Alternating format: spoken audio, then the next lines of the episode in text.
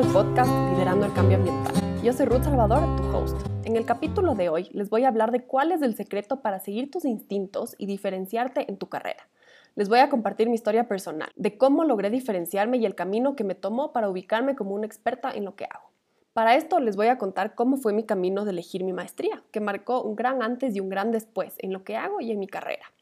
Luego de haber terminado mis estudios de ingeniería ambiental, que es una carrera que yo realmente amo, y de haber trabajado para la ciudad, me llegó la hora de un nuevo reto. Me moría de ganas de hacer mi maestría. Cuando trabajaba en ese entonces para la ciudad, yo ya venía identificando una necesidad de aplicar proyectos ambientales en la ciudad. No solamente que se quede plasmado como un reporte bonito, de páginas y páginas, que nadie iba a leer. Y esto les digo porque realmente me pasó sino que se plasmen proyectos que poco a poco vayan transformando el tejido de la ciudad. Quería hacer proyectos que aporten a una ciudad más verde. Quería hacer una maestría y estaba buscando en qué especializarme. Había escuchado mucho sobre permacultura y me parecía muy interesante cómo esta disciplina integraba la parte de soluciones ambientales con algo de diseño para plasmar los diseños en algo real, en algo tangible. Ya medio sabía lo que quería hacer, pero buscaba la opinión de expertos. Hablé con varios con muchos más años que yo y con mucha experiencia en este campo y surgieron varias recomendaciones que no me hubieran llevado a donde estoy ahora y hacer lo que realmente quería si las hubiera escuchado. Haz tu maestría en responsabilidad social empresarial. Eso es un camino bastante seguro y que se necesita. Especialízate en algo numérico. Eso hacen los ingenieros ambientales serios, ingeniería química, por ejemplo. Pero ninguna de estas me terminaba de convencer. No era lo que me movía y no era lo que yo quería. Después de buscar cientos y cientos de carreras, de leer muchísimos pensums, de leer muchísimos currículums, de ver varias universidades, hubo una que me llamó la atención más que ninguna, Master in Landscape Architecture. ¡Wow! ¡Qué nuevo! Es algo que nunca había escuchado, pero me llamaba muchísimo la atención. Esta era una carrera que integraba el know-how ambiental en temas de diseño, algo parecido a la permacultura, pero con el componente diseño más fuerte. Así fue como se me metió este bichito en la cabeza. Yo sentía que en proyectos ambientales había un gran problema. Casi todos los proyectos ambientales con los que me encontraba eran feos. No había un diseño bien hecho que te llame al lugar, que te invite a querer cambiar tus hábitos, a estar en estos espacios. Y eso yo sentía es lo que realmente llama a las personas a cambiar sus hábitos, que las personas quieran participar de esto. Yo veía, yo ya sentía que en proyectos ambientales había un gran problema. Casi todos los proyectos ambientales con los que me encontraban eran feos. No había un tema de diseño bien hecho que te llame al lugar, que te invite, que quieras pasar tiempo ahí y que poco a poco te vaya invitando a cambiar tus hábitos. Tampoco había un tema de estrategia a nivel ciudad con conocimiento ambiental. Fue ahí donde encontré una oportunidad, juntar mi conocimiento científico del medio ambiente con temas de diseño para generar ciudades sostenibles.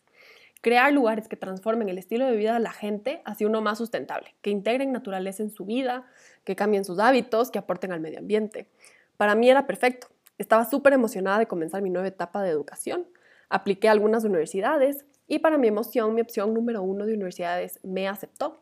Así fue como empaqué mis maletas y me fui a Escocia, al lugar más al norte, más frío y no tan tradicional, a estudiar una carrera con diseño. Vale aclarar aquí que yo salía de una carrera de números, de química, de física, de biología, a pesar de que había cogido mis cursos antes de irme, me preparé con fotografía, dibujo, todas las herramientas que necesitaba para estar preparada. Era un campo nuevo y yo sabía que iba a ser un gran reto. Durante mis estudios y mis viajes de vuelta al Ecuador, lo que más me costaba era el poco apoyo de alguna gente. Gente que no entendía el porqué de mi decisión. Gente que se me reía en la cara. Yo, salía de números, salía de ciencia, estudiando diseño, pero no me importaba. Yo sabía exactamente lo que estaba haciendo. Tenía mi meta muy clara y sabía exactamente por qué estaba estudiando lo que estaba estudiando. Después de dos años de estudiar día y noche y trabajar más duro que nunca antes de mi vida, me gradué y con méritos. Una pastilla de elección para los que no creían en mí y en mi decisión.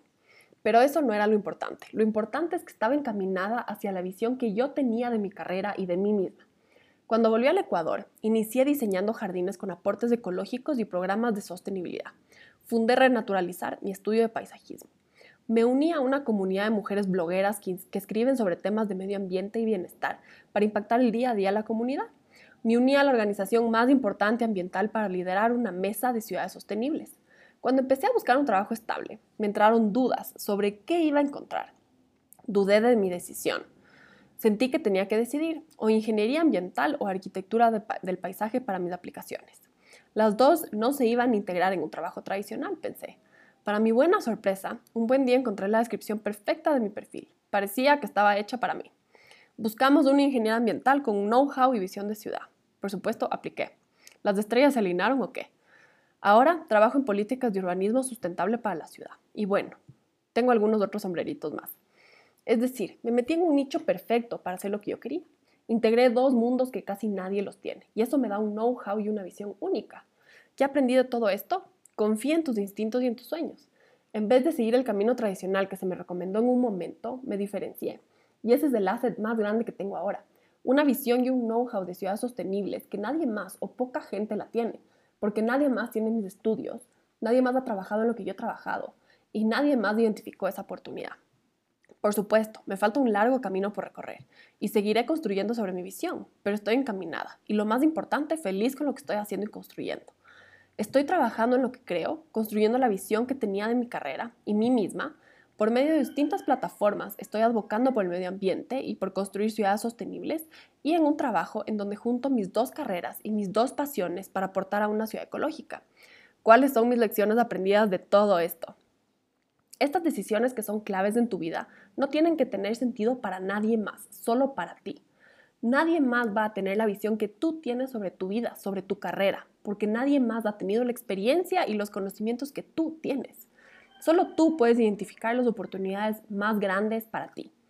No necesitas la aprobación de nadie más. Si esperas esa aprobación externa, nunca llega y nunca terminarás cumpliendo ese sueño que lo tienes y tal vez tienes miedo de expresarlo.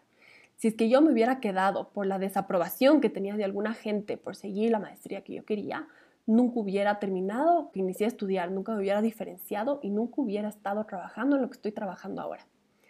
Si yo me hubiera desanimado por la falta de fe de la gente, nunca hubiera estado donde estoy ahorita, trabajando en lo que me gusta y construyendo la visión que tuve desde hace más de cinco años. Las puertas se me han abierto hacia donde era mi camino y el universo está listo para abrirte las puertas hacia el tuyo. Si se trata de hacer un salto de carrera, si se trata de tomar una decisión no convencional, anímate. ¿Qué estás esperando? Una puerta está abierta del otro lado. Bueno, con eso les quiero agradecer muchísimo por escucharme el día de hoy. Les invito a seguirme en mi página del Instagram Ruth Salvador donde brindo una guía para liderar el cambio ambiental. Gracias por acompañarme y nos vemos en el próximo episodio.